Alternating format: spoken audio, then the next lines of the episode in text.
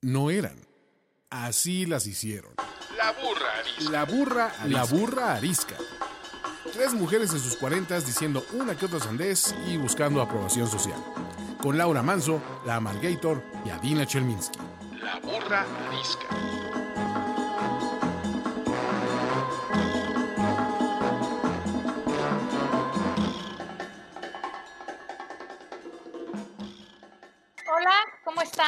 Bienvenidos a otro episodio de La Burra Arisca. Yo soy la Margator. Yo soy Adina Chelminsky. Y yo soy Laura Manso. Este no es cualquier capítulo de La Burrarisca, es el capítulo número 30 de La Burrarisca. Ojalá el productor nos esté oyendo y ponga unas fanfarrias. Y para tal honor decidimos que teníamos que invitar a no cualquier persona, sino a una gran personalidad, alguien que hiciera el honor de ayudarnos a celebrar estos 30. Y pues no sé para el resto de la humanidad, pero para mí el hecho de que hoy esté con nosotros esta persona me llena de emoción, hasta nerviosa me pongo, es una de mis senseis, de mis gurús, de mis acompañamientos en esto del camino de la maternidad y de las personas que más admiro y que creo que el mundo sería un mejor lugar si antes de tener hijos la gente tomara un curso con doña Julia Borbolla, señores. Bienvenida. Hola, ¿qué tal? Bueno, esa presentación, qué bárbara. Qué, Eres voy a... muy bienvenida, Julia. Hombre, mil, mil gracias. Me siento así como muy halagada por esa presentación y feliz, feliz de estar aquí acompañándolas. Siéntete, porque... Mira que para que para poner a, a la Margator nerviosa, no cualquiera, Julia, no cualquiera, na- nadie la hace así para atrás ni nerviosa. No, la Primera verdad que vez sí. En un año que se le quiebra la voz. Ah, voy a llorar de la emoción. Ay, no, por Dios. No, no, no, no, no. Eso, Oye, eso me Julia. compromete muchísimo. Por Dios. No, Julia, es, es con todo, o sea, de veras, es honesto lo que te digo. Me parece increíble a mí que soy una improvisada, de pronto estar haciendo un programa con alguien como tú, que lejos de ser una improvisada, eres una especialista en, en, pues en, en todo esto de ser papás y mamás. Entonces me llena de felicidad que estés aquí con nosotros. Muchas Pues bueno, a gracias. mí también me llena de felicidad y me encanta. Como bien sabes, o a lo mejor no sabes, pero se te informó y conste que se te advirtió y pudiste decir que no. Pero ya que estás aquí, Así. Este programa arranca con la pregunta incómoda que le toca hacer al invitado. Así es que estamos listas.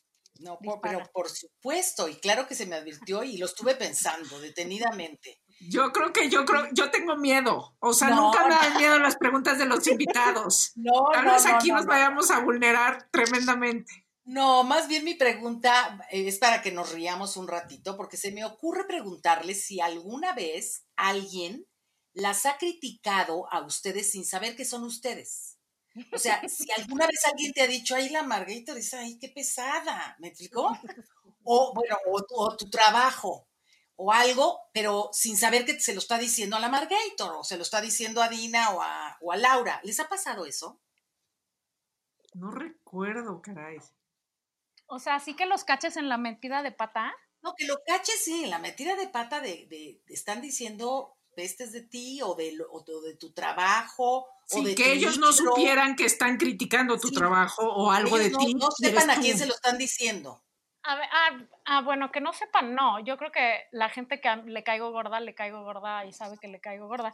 No, no me lo, no me ha pasado encontrármelos, pero me pasó una vez en Instagram y Adina es testigo de eso, pero sí sabía, o sea, no contesta 100% tu pregunta, porque me etiquetaron en una publicación, eh, pero me etiquetaron a escondidas. Entonces sí me ardí porque me arde la... Si a alguien le caigo gorda, pues que venga y me diga, ¿no?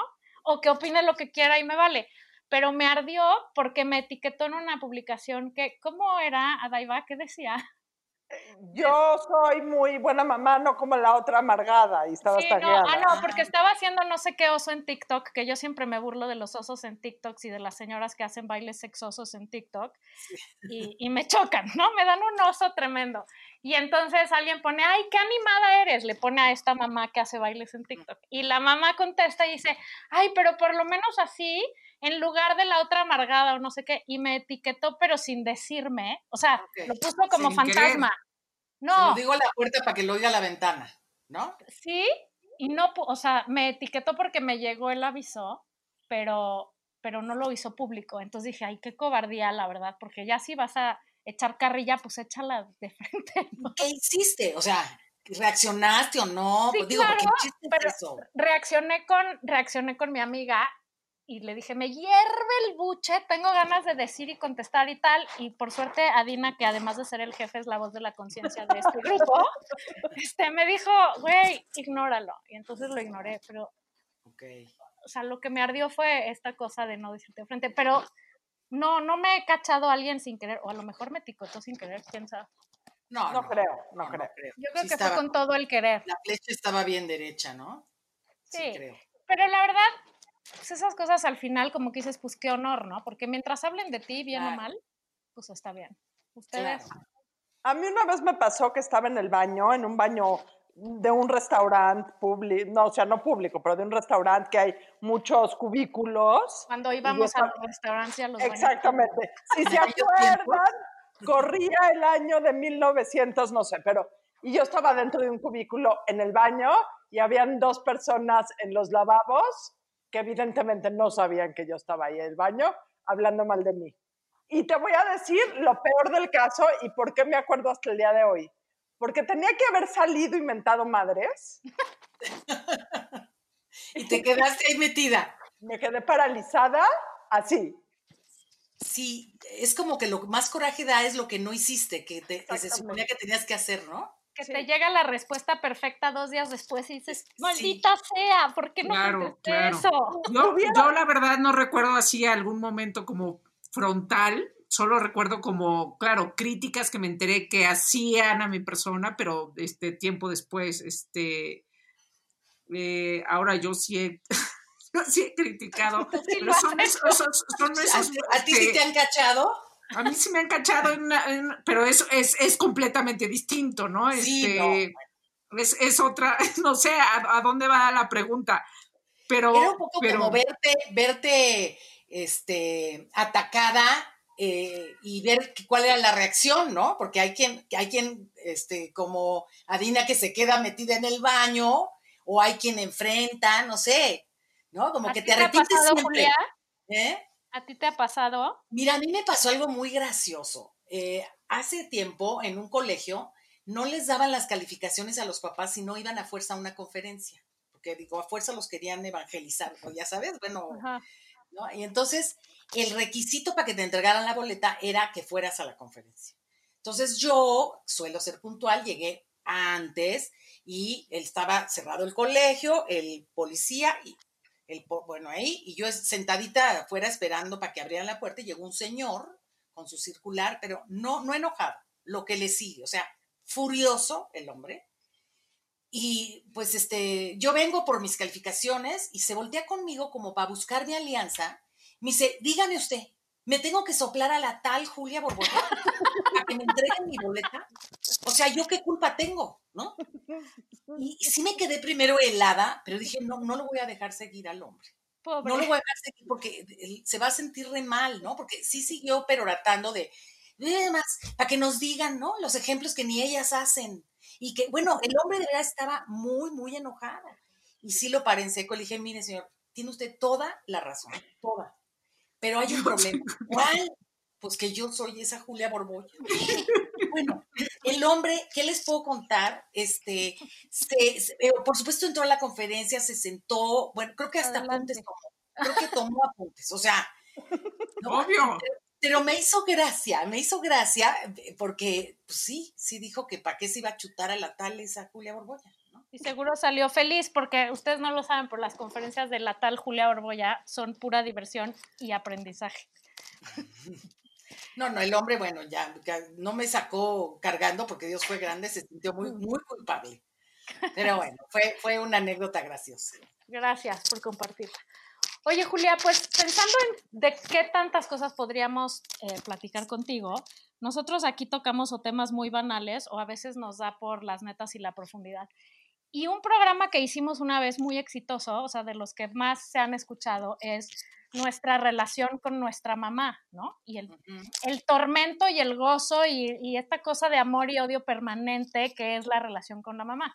Y entonces, platicando de qué podíamos platicar contigo, eh, propusimos, ¿por qué no ahora, la tortuosa relación con los hijos, que quisiera decir con las hijas, pero también puede ser con los hijos. Y cómo esto, o sea, qué difícil es ahora estar del otro lado y por qué te enganchas, o sea, por qué nos enganchamos tanto emocionalmente, no engancharte del berrinche, de, de Sí, sí, sí. la cotidianidad, sino ¿Qué te pega? ¿no? ¿Por qué te pega con ciertos hijos? Porque, ¿Por qué con unos fluyes mejor que con otros? Además de porque químicamente pues, nos cae mejor una gente que otra, pero con los hijos como además hay esta conexión de amor y este vínculo irrompible, se supone, este, por lo menos de nosotros hacia ellos, eh, es bien complicado, ¿no? Y, y cuando son chiquitos no tanto, pero luego a mí, yo estoy en la mera adolescencia de los míos y de pronto digo, güey, o sea, ¿cómo va a ser esto en el futuro? Y Adina tiene hijos más grandes y ella dice que se pone cada vez peor, entonces yo ya me quiero matar. O sea, Laura es la no- única sensata aquí que no tiene hijos. Y lo ve desde la barrera y Lo se ve muerde desde la la risa. barrera. Tiene sobrinos muy cercanos y seguro también ve estos patrones con sus hijos, ¿no? Digo, con sus hermanos y los hijos de los hermanos. ¿Qué- ¿Por qué nos pasa eso, Julia? De eso Mira. queremos hablar contigo. Yo, yo tengo una teoría que, que cuando tú vas a tener un hijo, le escribes un, un libro previo. Escribes un libro completito. Ah, ya voy a ser. Y ahora que ya sabes qué es desde antes, bueno, en mis tiempos no podías escribir mucho porque no sabías si iba a ser hombre o mujer, ¿no? Pero ahora que ya te enteras perfecto cuánto mide, cuánto pesa eh, a los tres meses, Sí. empiezas a escribir el libro de la niña. Y entonces en ese libro pones todas tus expectativas. Ay, no, no, esta que no le pase lo que a mí me pasó con la gordura. No, esta que sí pueda, por favor. Ay, no, sí, que sí se puede ir un año a estudiar, igual que. No, porque yo no pude. O sea, empiezas a escribirle en el libro tus, tus reparaciones propias, tus aspiraciones frustradas, tus realizaciones. O sea, ya la pobre criatura nace con, con una checklist que tiene que cumplir inconscientemente, ¿no? Y resulta que nace y se parece a tu cuñada. Te quieres morir. Que te caigo. o sea, te quieres morir, ¿no? El vivo retrato de la cuñada que alucinas, o el niño, ¿no? Salió prietito como la familia, porque siempre del otro lado la familia es mala, ¿no? De un lado todos son lindos, pero del otro lado es donde están los defectos, o es donde tú ves claramente los defectos, ¿no? Sí. Y, y en la medida en que este niño o esta niña no cumplen con el libro y tienes que empezar a tachar, ¿no? Porque cuál bailarina la niña es una marimacha o cuál, cuál futbolista este, el niño quiere poesía, empiezas a tachar y, yo creo que tachar duele. Tachar duele muchísimo. Como también te emociona muchísimo cuando cumplen tu expectativa, ¿no? O sea, cuando, wow, este, ella sí pudo, yo no, ¿no? O sea, la vida de nuestros hijos está, es como, como tu mano, o sea, no te puedes deshacer de ella y si, si traes una infección, no te, o sea, te duele la mano y no quieres que te la corten. O sea, aunque te duela horrores, nunca vas a aceptar que te corten la mano. Y es eso, la relación con tus hijos, aunque te duela o, o aunque te satisfaga, tú nunca quieres cortarla, pero te gustaría hacerla como a la medida. Yo tengo hijos adultos que ya son a, la- a la- su vez padres. Y te puedo decir que, pues algunos, algunos aspectos sí, padrísimo, pongo palomita y otros pongo tache, porque digo, este, ¿por qué salió así, caramba? Imagínate ser la nuera de Julia Borbolla. Digo, perdón, pero. en el sentido de decir, híjole, los nietos de Julia Borbolla están bajo mi cuidado. Está muy cañón, porque. Ay, no, no. Yo les, déjenme decirles algo importante. Antes de que yo, yo pues, estu- estudié pues hace chorrocientos años, un freno que yo tenía para meterme a la carrera de psicología era eh, espantar a la gente con mi profesión. Porque una amiga mía tenía un, un padrastro que era psicoanalista, no, no digo su nombre para no, bueno, ya murió, pero era un gran, un eminente psicoanalista. Nos invitaba a cenar y se psicoanalizaba a todos los de las mesas Ay, al- sí, de al lado. Ay, qué hueva. Sí. Fíjate en la actitud defensiva de las manos de esa pareja. Esos de acá atrás, yo decía, a- o sea, yo ya no podía ni partir la carne, ¿me entiendes? Porque yo decía, y al rato va a decir Todo que sería utilizado en tu asesino". contra. Sí, claro. Pero- Entonces, obviamente, un freno que yo tuve desde un principio fue, no quiero que esto me pase. Entonces yo no psicoanalizo si no es en mi consultorio. O sea, tú vas Sí. y eres mi paciente, sí te voy a buscar hasta por debajo de la lengua. Pero si eres mi amiga, vas a ser mi amiga. No voy a, a aplicar ningún, ¿no? Y lo mismo hago con mis nietos y lo mismo hago, es más, con mis hijos, eh, el hecho de ser mamá me ha ayudado muchísimo a ser psicóloga. Pero al revés no. Al revés sufrí. Ya sabes, porque el Y niño tratar no- de ser la psicóloga de los hijos, ¿no? no, no, no. O sea, según el libro que dice Mark de- eh, Spitz, que tiene que caminar a tantos meses y, y- y- o sea, la sonrisa social. Tengo, mi hijo mayor era cachetón y serio. Y este señor Spitz decía que la sonrisa social a los tres meses tenía que aparecer.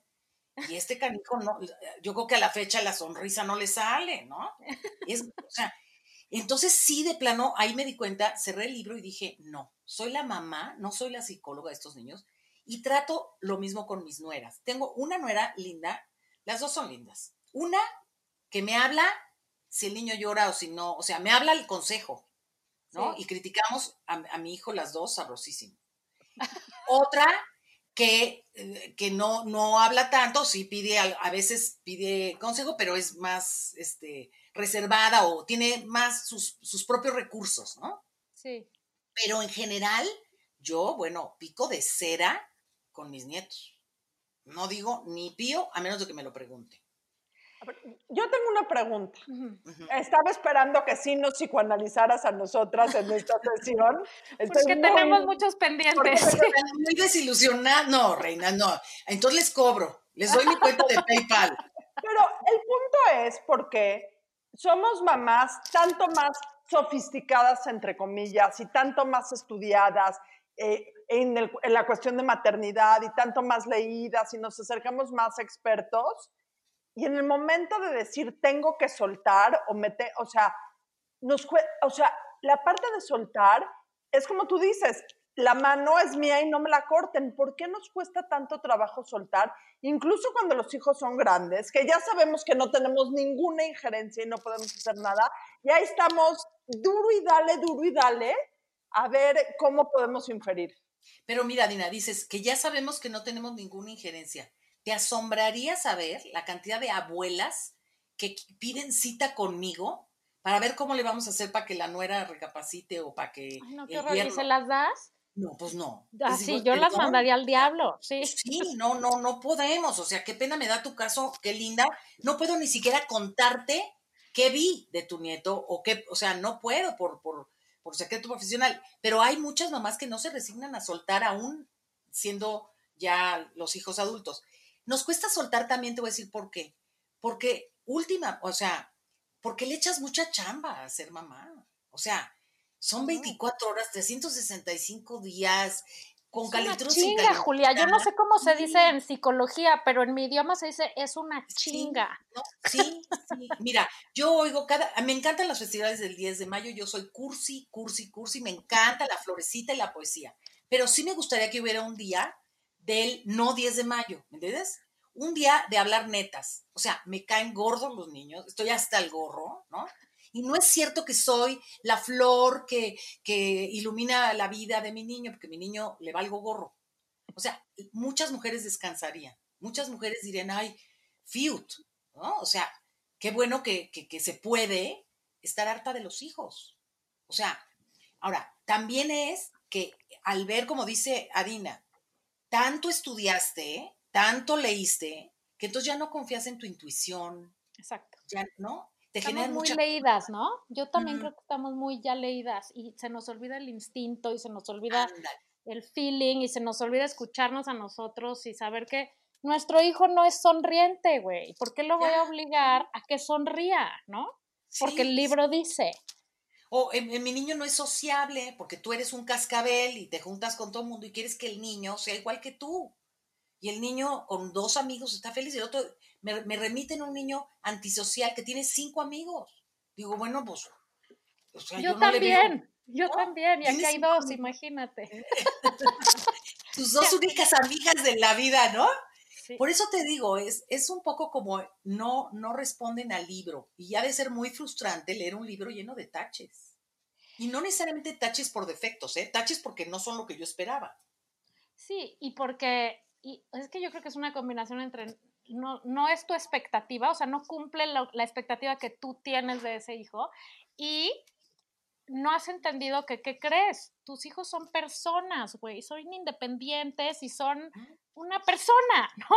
O sea, ajena a ti. Y ese, ese momento de la vida en el que te das cuenta de eso es tremendo, es como un duelito, ¿no? Porque... Un duelote. Sí, o sea... Yo, yo que veo, yo lo que veo es que en esta moda o no sé qué es de encontrar tu misión de vida. O sea, yo creo que veo que muchas mujeres creen que es, y no sé, es una pregunta, creen, o sea, el ser madre, y lo acaban de decir, o sea, te ocupa tanto de muchos años de tu vida y probablemente muchos de, de los grandes años de tu vida, ¿no? Que, que igual es confuso, pero, pero pienso desde fuera que si, si tu misión de vida solo es ser madre, pues ya te equivocaste y te va a ser más, mucho más difícil soltar. Por supuesto.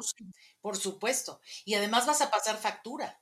Sí. ¿No? Si mi única chamba, yo siempre, yo siempre digo, es como, como un empleado que lleva, este, ¿qué te digo? 20 años en, en, en la chamba y un buen día lo despiden sin, sin ahorro del retiro, sin indemnización, sin homenajes, ni pastelito de adiós. Adiós, lárgate y no te metes en mi vida.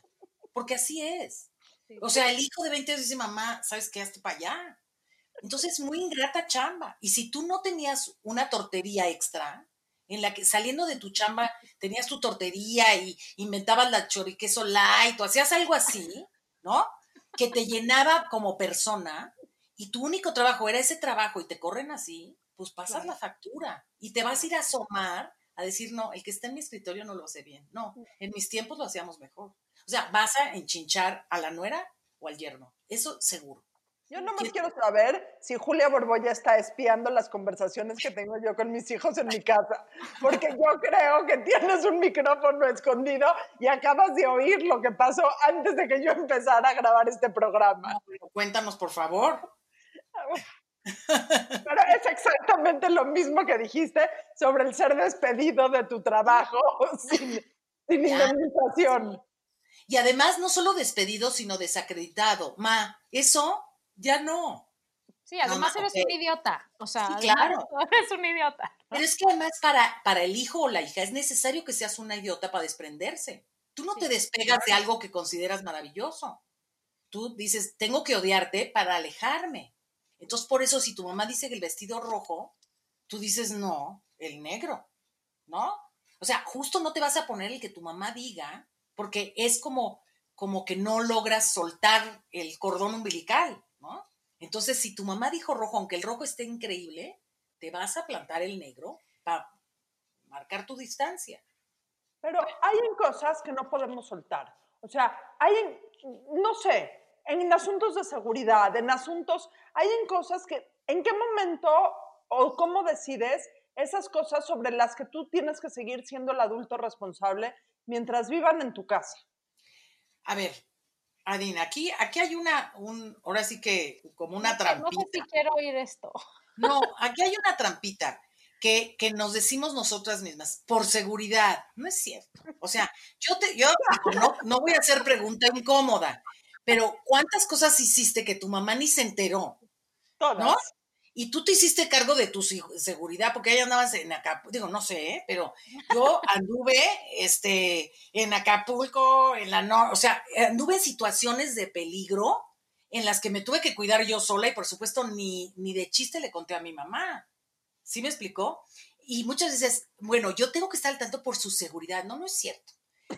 Tienes que estar al tanto porque no puedes, o sea, porque si algo le pasa, tú te sientes culpable. O sea, las mamás compartimos la autoestima, ¿no? Dice Virginia Satir, una gran autora de terapia familiar, dice que estamos enlazados como, como dos ollas de barro con las asas, de tal manera que si una olla tiene mucha agua, inclina a la otra, ¿no? O se vacía. Entonces, si tu hijo es exitoso, un CEO, es, un CEO de una empresa, wow, tú eres, tú eres importante, porque tu hijo es importante. Pero si es un vagabundo drogadicto, tú eres una fracasada. ¿no? Entonces, ese es el miedo, no es la seguridad, es mi prestigio. Es que yo creo que donde estamos muy confundidos últimamente es que pensamos que la realización y la autodefinición viene a través de los hijos, ¿no? O sea, es que viste que bien peinada está siempre la hija de la Margator, ¿no? O viste, el hijo de la Margator es un chamagoso, siempre está todo puerco, trae las rodillas todas llenas de lodo, todo esto es cierto, todo mal combinado, o sea, y eso nos puede importar o no, dependiendo de qué tanto entendamos que ellos son, un- lo- vuelvo a lo mismo, son una persona independiente que no nos define a nosotros y por eso hay que tener un proyecto de vida personal para poder Exacto. justamente deslindarnos de eso y decir, primero tener la capacidad de decir que es más importante que el niño escoja lo que se va a poner y esté todo puerco, pero bien autodefinido, ¿no? O sea, bien Claro. contento él con él mismo porque él escogió su ropa y se vistió así y a él eso le parece la mejor gala, a por yo quedar bien con mis amigas y que mi niño llegue con sus shorts españoles y sus tirantes estos horrorosos con su camisa, ya sabes, para que digan que qué lindo mi hijo. O sea, son las dos sopas que hay. O dejas al niño ser el niño en lo que tú eres tú,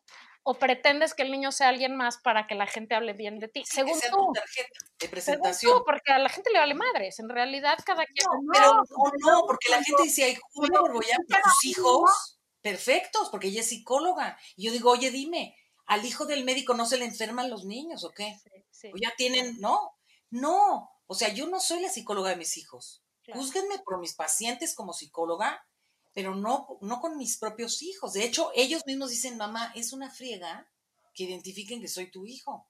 Porque Sí, entonces bueno. ya me vieron, ¿no? Cómo comí, cómo saludé, o, o sea, o sea, sí. Yo sí creo, yo siempre digo que las mujeres tenemos que tener una tortería. Le llamo tortería desde hace muchos años. Digo, ten tu tortería. No, no, no tiene que ser una gran empresa. Ten tu changarro de tortas. Y, y obviamente cuando te despidan, como te van a despedir horrible, ¿eh? pues entonces ya estás feliz, realizado haciendo tu tortería. Yo ahorita estoy aquí en mi tortería. Ustedes forman parte de mi tortería.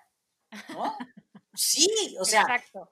estoy Es en mi que- chamba. Porque además, entre más contento estás en tu tortería y más ocupado, mejor haces tu trabajo de mamá, el que vaya siendo de acuerdo a la edad, porque, porque primero más tienen ellos que ocuparse de ellos, porque tú estás en tu tortería ocupada. Yo ahorita tengo a uno que se quedó trapeando y la otra se quedó vaciando la lavadora, ¿no? Entonces, como yo estoy aquí, ellos tienen que estar haciendo Claro. eso. Y el hecho de que ellos estén haciendo eso hace que ellos aprendan algo y que yo tenga más tiempo para mí y que cuando acabe cada quien eso, estamos todos más contentos. Bueno, por lo menos Sí, yo. y si, y si no tuvieras que, claro, si no hubiera, si no hubieras tenido que estar aquí, ahí hubieras estado enchinchando, a ver, no, mijita, así no metas la ropa, qué barbaridad, a ver, mijito, qué, ¿no? Exacto. Entonces, yo, y yo- aquí Laura nos los va a contestar, porque las tías son muy objetivas. La tía ve de afuera y dice, qué barbaridad, pero ¿cómo es posible? ¿no? Y te choca, te choca. Y la respuesta es típica, cuando tengas hijos, sabrás. Como si la maternidad te diera sabiduría nada más por, por el líquido amniótico, no sé. ¿Tú qué No, la, la tía, yo tengo una hija que es soltera, no tiene hijos, y es psicóloga, además. Entonces, digo, ella guarda silencio, pero por supuesto que se da cuenta de muchas cosas con mayor objetividad, ¿no? Eso tenemos que reconocerlo. Y el trabajo, la tortería, te da un poco de objetividad. Te, te- lo ves de fuera, ¿no? Claro. O sea, eh, eh, eh, y justo estás en un enganche mucho menor, claro, por más cercano que sean tus sobrinos y demás, eh, pero, pero se not, desde fuera se nota todo. no, además se es nota- una maravilla para los hijos tener una tía. O sea, es un Sí, rescate hacen todo- todas las travesuras son conmigo, ¿no? Yo, yo, este, bueno, rara vez los regaño o los trato de, ¿no? O sea, al contrario, les cuento todas las historias que sus papás no les han Claro. contado de cuando eran chicos. Pero a tu hermana y a tu hermano les dices, ¿estás haciendo algo mal? Cuando tú ves que hacen algo mal. Ay, ¿me preguntas a mí? No, a Laura con, sus, eh, con sus hermanos. O sea, mal, no sé, o sea, a menos de que, este, bueno, un niño de nueve años se está, que no ha pasado, ¿no? Pero se está metiendo una droga, pues evidentemente, ¿no? Como las travesuras muy permisibles, todas son, ¿no? O sea, yo, es más, las fo- yo las fomento. Claro, sí. Qué diversión. Y además te ha de pasar lo que decía mi abuelo, que los dos mejores momentos de su vida es cuando llegaban sus bisnietos y cuando se iban. Te ha de pasar idéntico. Claro, no, a mí, bueno, Pero además, o sea, yo sí tengo, te- tengo, no tengo hijos, pero sí tengo una conexión muy especial con los niños, así me, me fascinan. Entonces, han sido grandes años de mi vida. Sí. Yo creo, bueno, a mí me pasó que fui a, llevé a mis nietos a una librería porque pues, les iba a comprar un cuento y una de mis nietas me descubrió en uno de mis libros que estaba mi foto. Ita, esta eres tú, se parece a, eres cómo, o sea, no podía creer que su Vita, personaje que juega y que no tiene nada que sea la misma señora que estaba en el libro, ¿no? Yo obviamente le tomé foto a la niña con mi libro, me sentí la más orgullosa, pero ella, a ella no le entraba como, como que, como esta señora es la misma. Y, y la verdad me dio gusto porque dije, qué bueno que no, que no sienta que la estoy checando. Y a mis nueras no las quiero, ay, de verdad, yo tengo pánico de ser de esas suegras alucinantes. Me dicen, no. ellas me dicen que soy como demasiado prudente. Bueno, está bien, ¿no? Yo prefiero pecar de prudente que de metiche. ¿No? Oye, Julia, ¿y por qué es que te enganchas más o cuesta más con el que es, o sea, en mi caso con mi hija que con mi hijo? Y en el caso de mi esposo, no, también con mi hija que con mi hijo. Será porque, a ver, es- tiene casi 16, ¿no? Y el otro tiene 13, entonces todavía el, el chiquito está todavía arañando, todavía es chiquito. Y la otra, No, pues, pero, pero hay varios factores. Bueno, pero en general es así, ¿no? lo que te choca, te checa. Es decir, lo que más te enoja de tu hijo es algo que tú haces, ¿no?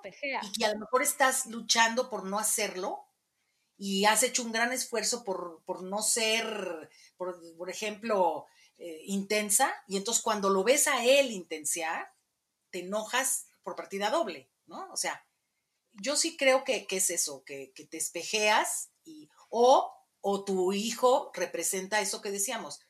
Tuve una amiga que se peleó con la hija por la comida y la, la, la chica de origen árabe, quiero decirte que tenía una osamenta, eno- o sea, heredó, sí, de la familia de su papá, pues un cuerpo grande, ¿no? De- Ancho. Yo no entendía por qué mi amiga estaba tan enojada con su hija que la, la, la fastidió por la comida toda su vida y pronosticó que esa niña no se iba a casar por gorda. Punto. ¿No? Las gordas no se casan. Yo no sé de dónde la, la sentencia de. Pobre mujer. el día que me invitó a la despedida de soltera de su hija, que sie- siempre sí hubo quien se casara con ella, vi entrar a la hermana del papá, obviamente una mujer enorme, enorme. Y dije, claro, todo el coraje que esta mujer le mandaba a la hija no era para la hija, era por parecerse a la cuñada, que qué culpa tiene la pobre criatura de parecerse a su tía. Entonces, sí, sí nos, sí nos hacen focos rojos. Además, cuando, cuando la relación es más cercana, es más intensa. Sí. O sea, que me criticara el señor del, del colegio y que dijera esa tal Julia Borbolla, me valió gorro y hasta me río. Pero que mi prima diga esa tal Julia Borbolla, pues me va a doler más. Y si lo dice mi hijo, pues el triple. O sea, la relación de amor y de, y de mm, intensidad y de intimidad va íntimamente relacionada con la intensidad del dolor. ¿No? ¿Y es, y es cierto toda la teoría de los hermanos sándwich? Mira, me chocan las etiquetas, pero sí. Mm, Lo, lo que le pasa al hermano sándwich es que, sobre todo es sándwich si tiene ambos sexos. O sea, de un, por arriba tiene un hombre y por abajo una mujer. O sea, Sí. es sándwich solo si tiene los dos géneros entre él o entre ella. ¿Por qué? Porque ni eres el grande, ni eres el chico, ni eres el único hombre o la única mujer. Entonces, ¿quién soy? ¿No? Sí puede ¿Tu suceder. caso. Laura? ¿Es tu caso? es el caso Sí. de Laura. pues entonces tengo que ser Laura más o tengo que ser alguien que, que destaque por algo, ¿no? Diferente. Y, y generalmente los, los sándwiches son, son, destacan, o sea, dicen aquí estoy, de alguna manera, o por la buena o por la mala, pero avisan que ahí están, ¿no? Por si, Claro, por si como nunca, nadie, mandé. como nunca nadie te vio, y entonces pues ahora tienes que hacer algo distinto. Claro, sí, sí, sí, aquí estoy. ¿No? Si no me ven, pues aquí estoy. Ahora, también tú no eres la misma mamá de tu primer hijo que del No, tercero, Claro, claro, ¿no? 100%. O sea, yo oigo hijos hablando de sus padres y dices, tengo unas hermanas, son tres hermanas, y cada una tiene una mamá distinta siendo la misma mujer, porque le tocó a la primogénita, le tocó el libro, bueno, enciclopedia escrita que tenía que cumplir, y la tercera yo creo que la mamá dijo, no, pues ya ni para qué escribo, como tres notas, ¿no? Le tocó. Yo, yo solo tengo una hermana y ella tenemos la misma mamá, pero siempre le digo, tú tienes una mamá distinta a la mía. Y la relación es totalmente distinta, ¿no? O sea, eso es muy chistoso. Y eso es lo que te decía hace rato, o sea, ¿por qué con un hijo sí, con el otro no? ¿Por qué te enganchas más con uno? ¿Por qué? Pero sobre todo, ¿por qué acabamos repitiendo un poco, aunque tratemos de no, nuestros enganches con nuestra mamá? ¿Entiendes lo que quiero decir? O sea, creo que a Mira, veces... e- eso es un fenómeno que, que a mí me hace mucha gracia, porque tú dices, mira, mi mamá era mandona, controladora, este, ¿no? Por eso yo con Martita voy a ser este, diplom- eh, democrática y la voy a dejar. Y resulta que Martita resulta igual de mandona que la abuela. Exacto. ¿no? O sea, es como en escalerita. Entonces, yo sí creo que tú educas en función de, de la mamá que tienes. Si mi mamá me hacía, entonces yo no lo voy a hacer. Y luego cuando te descubres haciéndolo, Lo mismo. Exacto. bueno, es una culpa la que sientes horrible, ¿no? Mi mamá tronaba los deditos, píquele, píquele, te hacía así los deditos, píquele. Y yo decía, pues no soy perro. O sea, y bueno, más me tardé en tronar los deditos a la regadera todos, ya sabes. Eso te duele horrible, te duele porque dices, ya estoy, ¿no? Y cuando te encuentras a las amigas y te dicen, ay, hola, ay, qué bárbara, ¿cómo te estás pareciendo a tu mamá? Chihuahua. Estoy vieja, ya, estoy viejísima. O, sea, sí, sí, creo que los hijos, hay hijos que, que, que cumplen tus expectativas y entonces, bueno, wow. Y hay otros que no cumplen tus expectativas y aunque sean muy brillantes, como que, ah, como que te hubiera gustado que, ah, que en vez de médico eminente hubiera sido eh, abogado. O sea, Oye, Julia, mm, ¿y, y qué, qué piensas sobre eh, este, o sea, el gap generacional que, que la revolución digital vino a, o sea, nosotros que nacimos, ¿no? Sin computadoras todavía, o sea, las aprendimos a usar, no sé, en la adolescencia, un poquito antes, no sé, no me acuerdo. Pero, pero, pero hay una cosa de distancia quizá más fuerte que entre mis papás y yo, que ahora no, entre bueno, nosotros hijos. las cataratas del Niágara. O sea, eh, la, la distancia entre tú y tu mamá es como de aquí a Cuernavaca y la tuya con tus hijos, perdón, pero es como las cataratas del Niágara, ¿no? De un lado al otro. ¿Por qué? Porque las redes sociales te quitaron jerarquía. O sea, en el momento que, además a la velocidad que van, ¿no? Entonces, cuando tú como mamá tienes que llegar a decirle, a ver, mijito, pero este, pero ¿cómo le hago aquí? Porque ya se me trabó, ¿no? El celular o eh, Es que yo pues no sé automáticamente, sí, no sé usar. Además el hijo llega y te dice, a ver, trae, ah, na, na, ya. Pero Sí, dime cómo, ¿qué le hiciste? ¿Dónde le moviste? Ma, Ya, ya está. ya, mamá. ma, ¿ok? Ya está. Querías que funcionara, ya funcionó. Entonces te fijas cómo se invirtieron los papeles. Sí. Y yo noto que esta generación, porque además yo tengo hijos de la edad de ustedes, y, lo, y noto en general que su generación tiene más miedo para educar. Porque mi mamá me educaba y me daba una nalgada y ni cuenta pensaba de que la autoestima dónde estaba. O sea, mi mamá nunca pensó si mi autoestima estaba alta, abajo, dónde está.Ella, órale, No había píquele, autoestima, ¿no? punto, ¿no? Pues si había te la fabricabas o a ver cómo la hacías o, ¿no? No, o sea, lo que quiero decir es Pero- el pero concepto hoy- no era una cosa que tuvieran en Sí. la cabeza, pues. No, no, no venía en el checklist. No, No, El cero, checklist sí. es que obedecieras, comieras bien Exacto. y este, no pusieras los codos en la mesa. Punto. Sí, ¿no? sí. Eh, Pero hoy en día el checklist es enorme, porque además tienes la, la, la corriente del apego. Entonces, el apego, y acoge al niño en tu cama y no lo rechaces porque el apego, y si no tiene apego, 18 entonces ya ese día tuviste una semana de apego. Y luego la otra corriente de no, porque la independencia y el desprendimiento, y entonces si lo tienes en tu cama no va a ser independiente. Entonces, otra semana de ahora te largo. Y entonces al rato, la teoría de los cambios tan drásticos como afectan al, al niño. Entonces dices, me doy, me doy. ¿No? O sea, Sí, y los niños sí igual, creo que, ¿no? que Ya no entienden nada. los niños igual. Ahora, yo, los, mis hijos veían, o ustedes eh, tres, veían lo que sus papás decidían que podían ver. Sí. Hoy los niños ven lo que ellos quieren y ellos deciden si te lo informan o no. Y también la información venía de nosotros. Y tú decidías qué podían saber y qué podían no saber. Y ahora, Claro. gracias a Google y todos sus secuaces, ellos te cuentan a ti que bombardearon Irak y que quién sabe qué Claro. y que violaron a no sé quién y que los narcos no sé cuánto. Entonces, tú ya no puedes contener nada, ¿no? Es tremendo. A mí eso me abruma te, te- muchísimo. te quitaron la, sí, te quitaron la rienda y no solo te la quitaron, no sabes lo mismo que ellos, no, saben no sabes usar, porque por muy tecnológicas, ahorita aquí estamos muy tecnológicas, en, ¿no?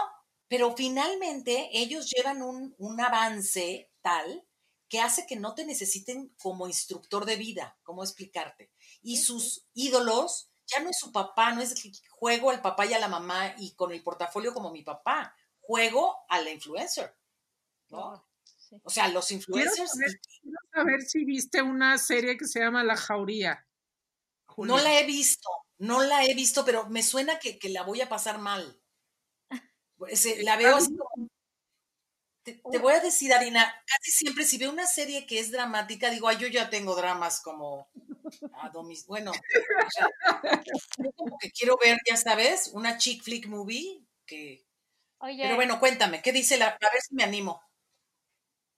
¿Qué dice la No, precisamente se, se trata de, de unos adolescentes en una prepa en Chile eh, que pues evidentemente tienen un este contactos digitales y hay un juego que se llama La Jauría y es este se trata de acoso y abuso sexual y cibernético este muy fuerte, pero cosa que yo diría no sabría ni cómo yo entrar ahí a jugar, o sea, si me dices Claro. ahorita encuentra a los a los malos de la jauría, algo así, Sí, este, y seguro existe, pero no tengo la menor idea ni siquiera cómo hacerlo.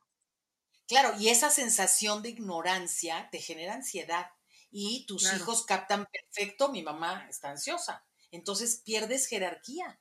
Y eso es, es horrible, es como, es como si ves nervioso al, al piloto que va a manejar el avión en el que tú vas. Dices, no, yo aquí no me trepo, ¿no? Eso es lo que Sí, está pasando. o le haces un hostile takeover y dices, este pendejo no sabe manejar, ¿no?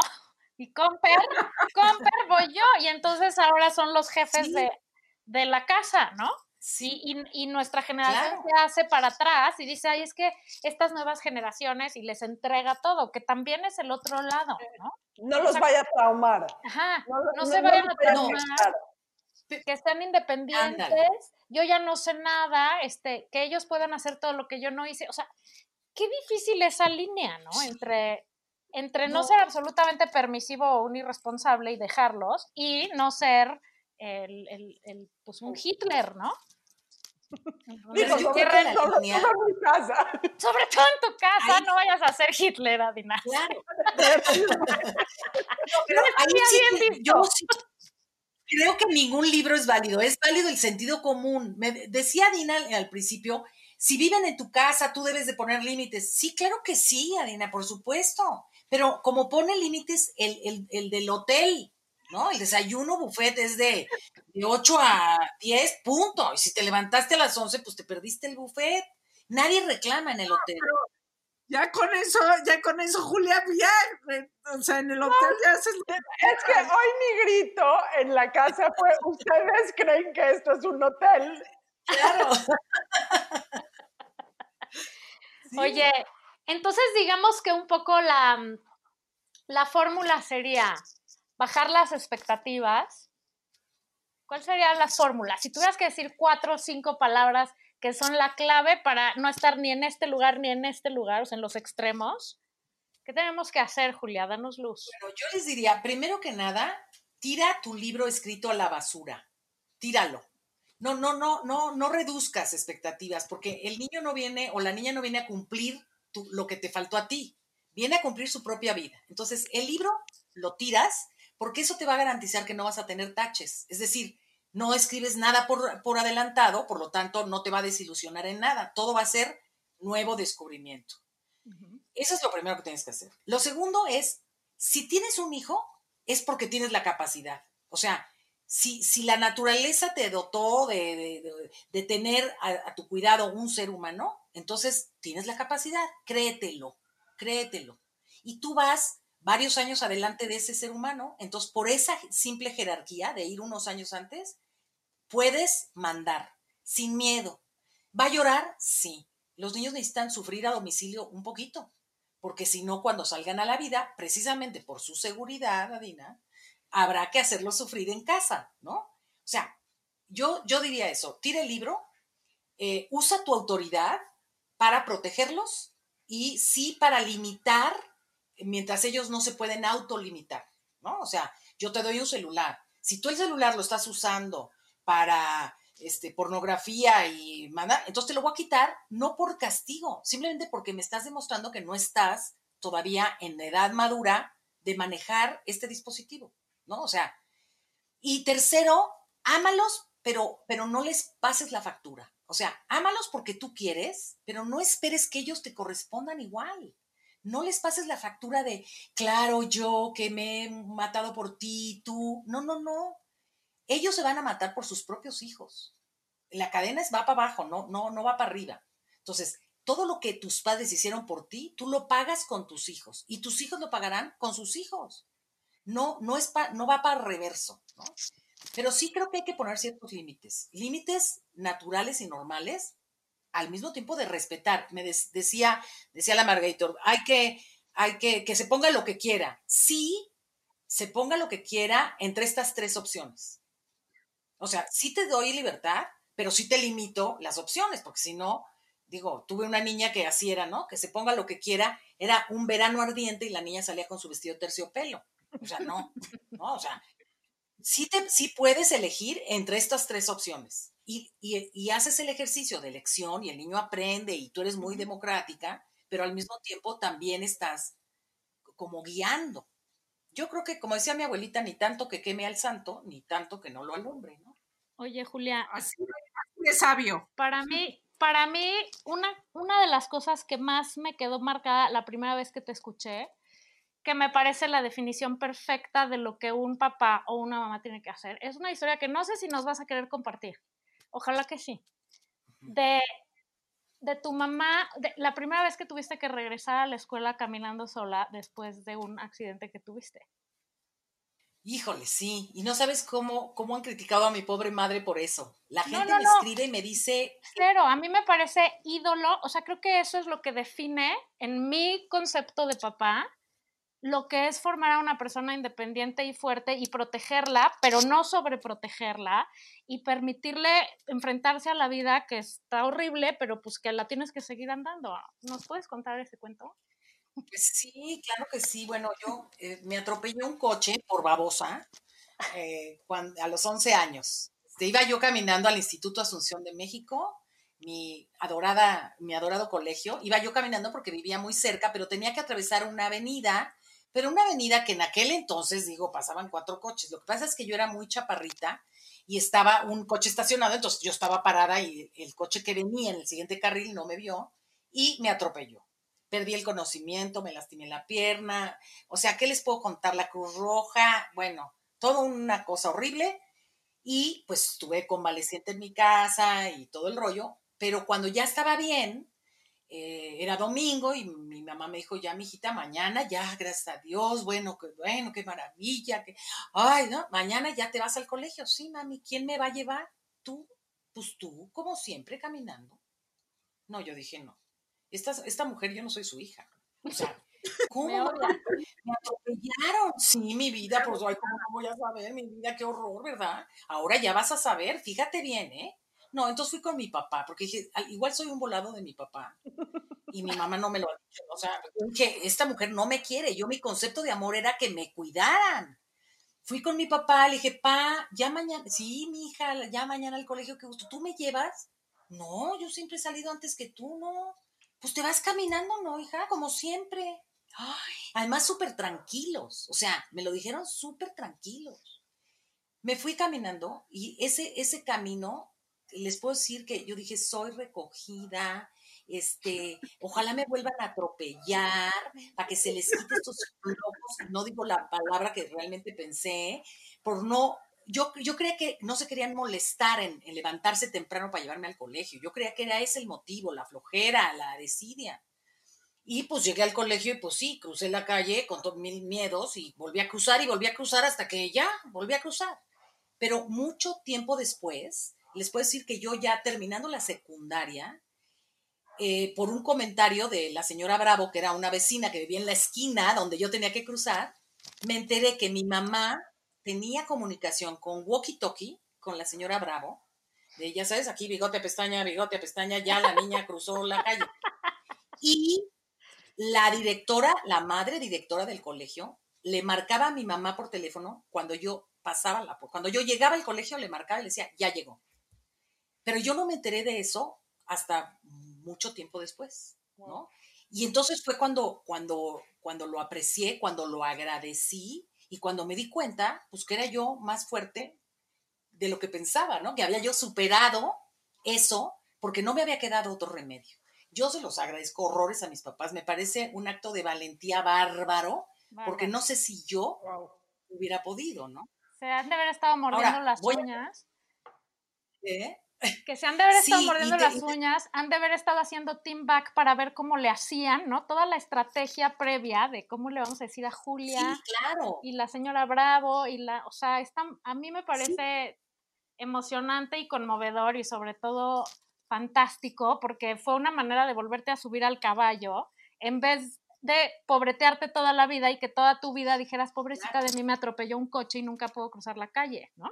Exacto, fue generoso, porque además digo, estoy hablando de, años antiguos, un walkie-talkie no era como que lo compres en Steren, ¿verdad? O sea, eh, yo no sé de dónde lo sacaron, pero estaban muy tecnológicas, la señora Bravo y mi mamá, ¿no? En la Fayuca, solo walkie-talkie en la Fayuca. En la Fayuca, yo no sé de dónde lo consiguieron, pero eh, de verdad que era, este, fue, me pareció muy generoso. O sea, la palabra que yo le pondría sería generoso, porque se olvidaron de ellos mismos, ¿no?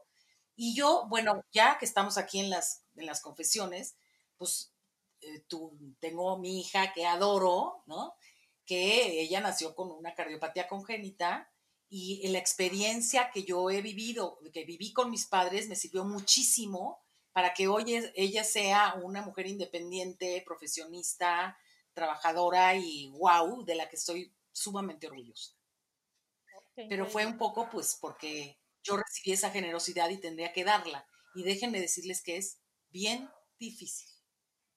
No, pues claro, es que eso es justamente lo que decíamos al principio. Eso es soltar y eso es entender que esa persona es una persona independiente a ti y que nuestra labor como papás es formarlos y guiarlos y soltarlos, ¿no? Y a veces soltarlos es mucho antes de lo que pensábamos que iba a ser, más bien siempre. Ellos se sueltan solos. Nosotros creemos, exactamente, creemos que a los 40 años ya entonces sí ya los vamos a dejar ir. y ellos a los 10 nos dicen, ¿sabes qué? Hazte para allá. Qué, qué privilegio, Julia, gracias por compartirlo. Nos encantó, por lo menos a mí, que estuvieras aquí. Siempre es un goce oírte. Esperemos que no sea la última vez y que la siguiente vez sea en persona. Gracias, Julia. Ay, pues, tenía una pregunta que hacer. Una pregunta para ti. Como sabes, este programa, y si no lo leíste, acaba con la sección de la ondita. Entonces necesitamos que nos digas, en tu opinión, ¿quién tiene ondita? ¿Quién tiene ondita? Sabes que eh, eh, lo leí y no saben que me preparé porque lo leí y dije, ay Dios mío, qué, qué ñoña soy, que no sé, no sé. Pero bueno, yo creo que ustedes tres son la ejemplificación de la ondita. Ay, pues muchas tienen gracias. Tienen ondita las tres. Gracias. Por eso tienen audiencia, porque tienen ondita las tres. Gracias. Muchas eh. gracias, Julia. Nos encanta que hayas estado aquí. Te agradecemos de verdad de corazón. Mil gracias. Tus redes sociales, Julia. Sí, si alguien necesita ayuda urgente, ¿a dónde tiene que ir? www.grupojuliaborboya.com, Facebook Grupo Julia Borboya, Twitter GP Julia Borboya, en fin, este, Instagram también, búsquenos. Grupo Julia Borboya. Instagram también. Hacen Ahí, mucho- ahí ahorita andamos. Hacen, tienen muchos cursos ahorita, conferencias en línea, terapias en línea, o sea, no hay pretexto, mamás y papás. La semana andan que entra tenemos- empiezan las conferencias de julio. Son cuatro conferencias y de verdad no se las pierdan. Es por Instagram y, y va a estar padre. Muchísimas bien. gracias. Gracias a todos. Bye. Bye bye. Esto fue La Burra Arisca. La burra arisca. La burra, burra arisca. Tres mujeres en sus cuarentas diciendo una que otra sandez y buscando aprobación social. Con Laura Manso, La Amargator y Adina Chelminsky. Una producción de Antonio Sempere para finísimos.com. La burra arisca.